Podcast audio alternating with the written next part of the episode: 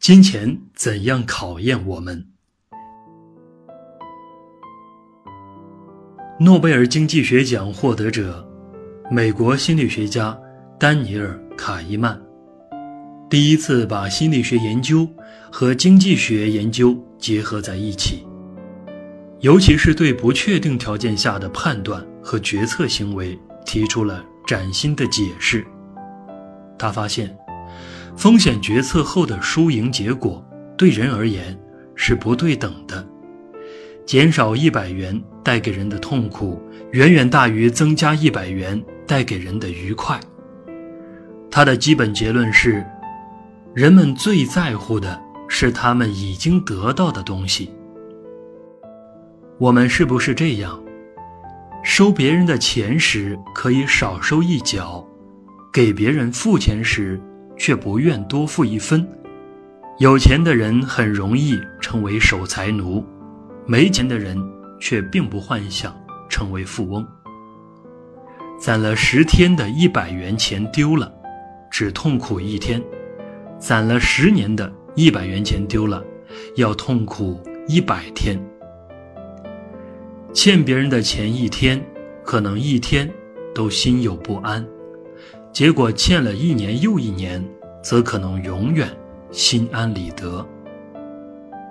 一个穷人可能会一辈子过着贫穷快乐的生活，而一个一夜之间变成穷人的富翁，则可能一天都活不下去。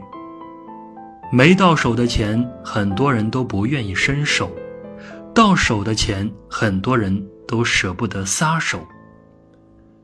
有人为了讨回自己的一元钱，甚至愿意花一百元钱去打官司，但没有人愿意花一百元钱的成本，去赚别人的一百零一元钱。有时我们宁肯少挣一百元钱，也不愿与人吵吵嚷嚷；但有时我们为了少付十元钱，却不惜与人斤斤计较。煮熟的鸭子飞了。有人可能要发疯，活鸭子从眼前飞过，人们却可能无动于衷。在这个世界上，会省钱的人总是比会赚钱的人多。如果没有那一笔钱，你可能不会觉得命运对你不公；如果失去那一笔钱，你就会觉得命运总是与你过不去。你可能为此惊奇过。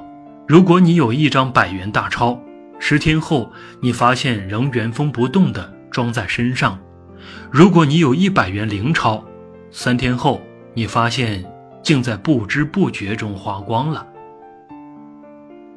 有钱的人想的是拿一分钱赚一分钱，没钱的人只是想怎样将一分钱掰成两半花。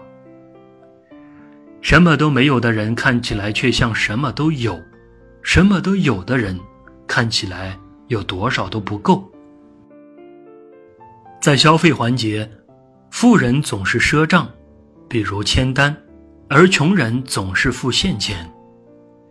在适当的时候，装成一个穷人，可能会对钱看得淡一些；同样，在适当的时候，装成一个富人，则可能对钱看得轻一些。到了手的才是钱。不到手的钱再多，也只是一句承诺，或者一纸合同。在不同的钱面前，人与人不一样；在不同的人面前，钱与钱不一样。金钱的价值本来是人赋予的，但当它拥有了流通和交换的价值功能时，就开始无情地左右人的思想和行为。看一看我们的生活，有多少时候，我们的快乐或痛苦、宁静和烦恼，是由我们自己做主？是金钱在每时每刻让我们流泪或欢笑？这到底是金钱的可恶，还是人自己的可怜？